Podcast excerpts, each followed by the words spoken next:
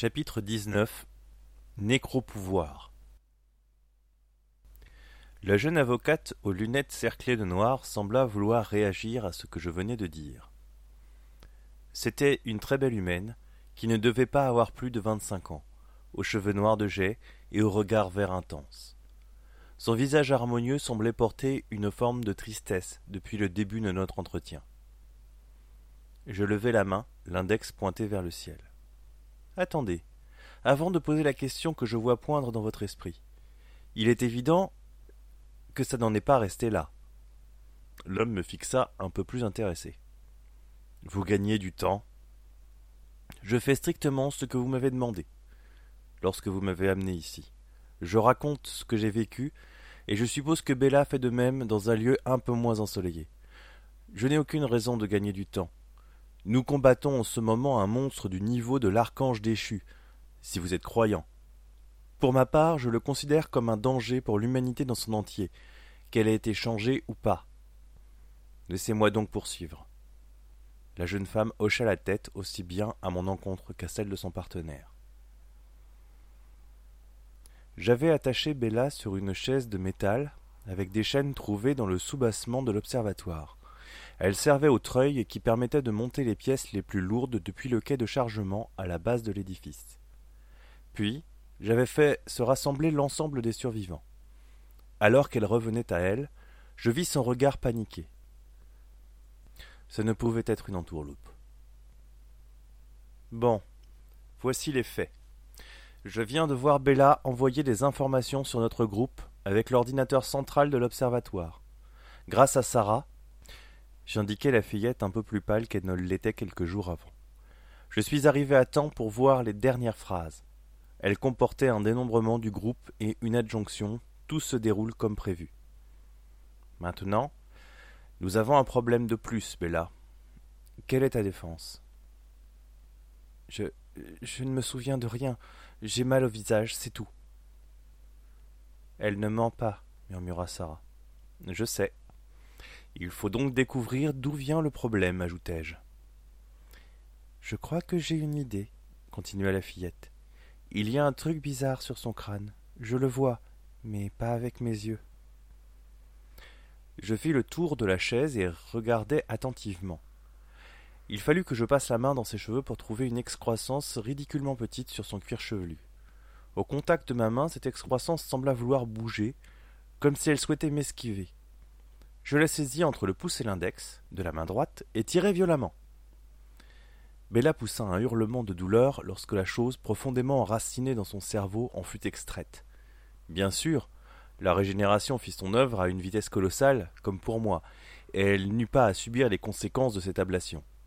Elle tomba, toutefois, la tête en avant, sous l'effet de la douleur, et resta un moment à pleurer. Qu'est-ce que c'est, Joshua? demanda Dorta. Ronald, qui ne m'avait jamais adressé la parole jusqu'alors, me regarda effrayé. Le maître a des zombies nécro contrôlés. Je le regardai, l'air étonné. Petit, il avait une tenue gothique très cliché. T-shirt noir, pantalon noir troué, chaîne décorative, Rangers. Il avait aussi une paire d'yeux très bleus cachés derrière une masse de cheveux raides et ailes de corbeau. Explique-toi, Ronald. Ron, s'il te plaît. Depuis HP, c'est tellement mieux que mon vrai prénom. Je fais des parties de Donjons et Dragons depuis que je suis au collège, et dans un des livres, le Libris Mortis, il y a des choses dans ce genre. C'est un sortilège qui provoque des infections par la chair de mort-vivant qu'il peut, à sa guise, contrôler à distance. Je regardais le morceau de chair, pour avoir une idée pareille, le maître avait certainement les mêmes passions que notre jeune Goth. Cette créature avait donc été humaine, même si je n'en doutais pas. À l'intérieur du morceau violet, je percevais une version très développée du virus Z. Sans effort, j'absorbais cette mutation. Le petit bout de pourriture tomba en poussière devant mes yeux, vidé de la substance qui le maintenait en vie. Un bon point, je savais maintenant que le virus était capable de fournir de l'énergie à une partie de corps vivant, mais pas une âme. On était encore loin de déterminer la différence entre Bella, le maître ou moi et un simple zombie. Mon corps me parut réagir très vite cette fois, comme si la mutation était devenue instantanée dans mon cas. En quelques secondes, une énergie nouvelle traversa mon corps. Je dus me retenir à la chaise pour ne pas tomber de ma hauteur. J'eus un petit cri qui me fit penser à un soupir orgastique, que je ne pus réfréner. Puis je me relevai, différent. La population de mes camarades émit un oh de surprise. Qu'est-ce qui se passe? Tu as les yeux dorés maintenant, répondit Thérence, subjugué. Je remarquai alors que la modification n'était pas uniquement cosmétique. Je voyais dans les corps de mes camarades des couleurs affichées par zone, comme l'avait décrit Sarah. Je compris que plusieurs d'entre eux étaient porteurs de Z, dans un état de stase, comme si le virus attendait le moment pour se développer. Ça expliquait beaucoup de choses, en particulier pourquoi il n'avait pas été affecté directement. Parmi les survivants, Lloyd, Amelia et Nancy, une fille de quatorze ans aux cheveux blonds et au regard vert, qui avait été totalement transparente depuis le début, était déjà infectée.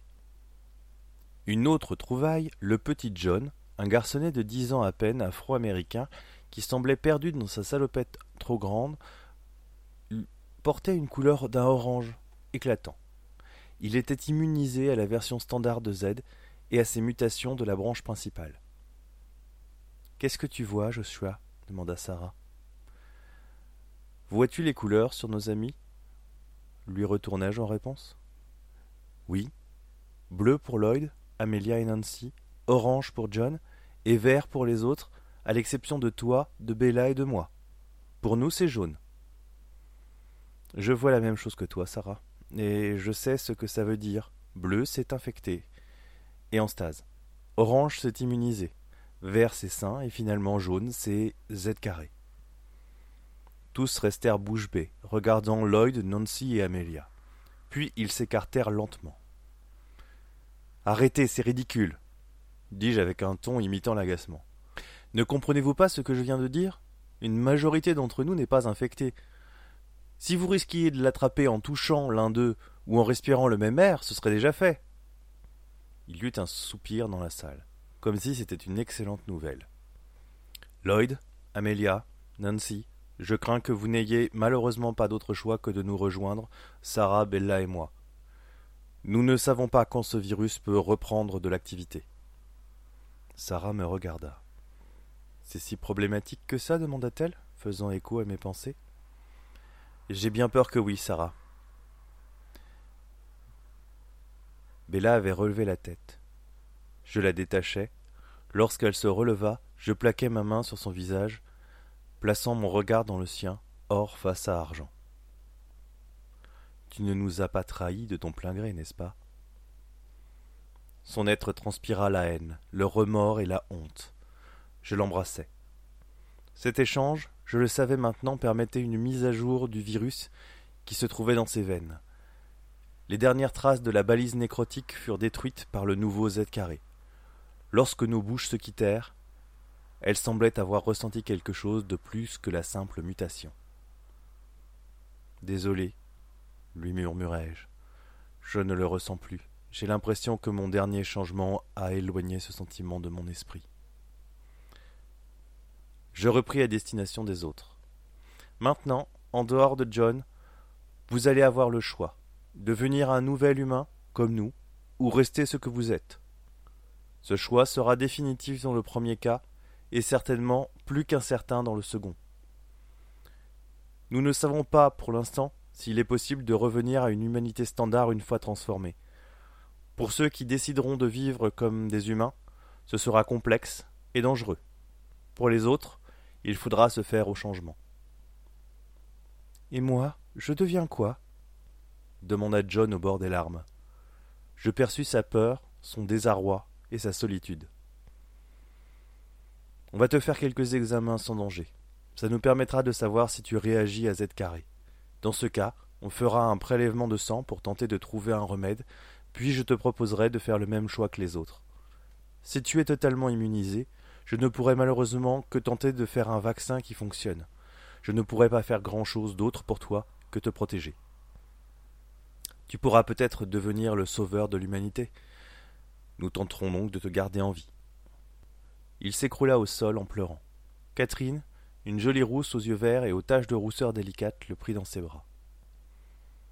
Tu y vas un peu fort pour un garçon de son âge, Joshua, me dit doucement Bella. Malheureusement, c'est un fardeau qu'il va devoir porter, et la suite ne va pas être tendre. Je le crains. Elle m'interrogera du regard.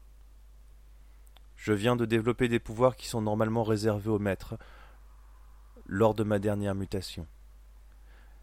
J'ai aussi quelques-uns de ses souvenirs. Il a vu ce que nous avons fait de toi et de son espion nécrotique. Il sait que nous savons, il sait où nous sommes, et il sait aussi que nous allons nous opposer à lui. Il ne va plus nous laisser en paix. Je me mordis la lèvre un instant, cherchant dans ses souvenirs qui ne m'appartenaient pas. Il a un cheptel d'humains, quelques milliers, qui ne sont pas infectés sur chaque continent.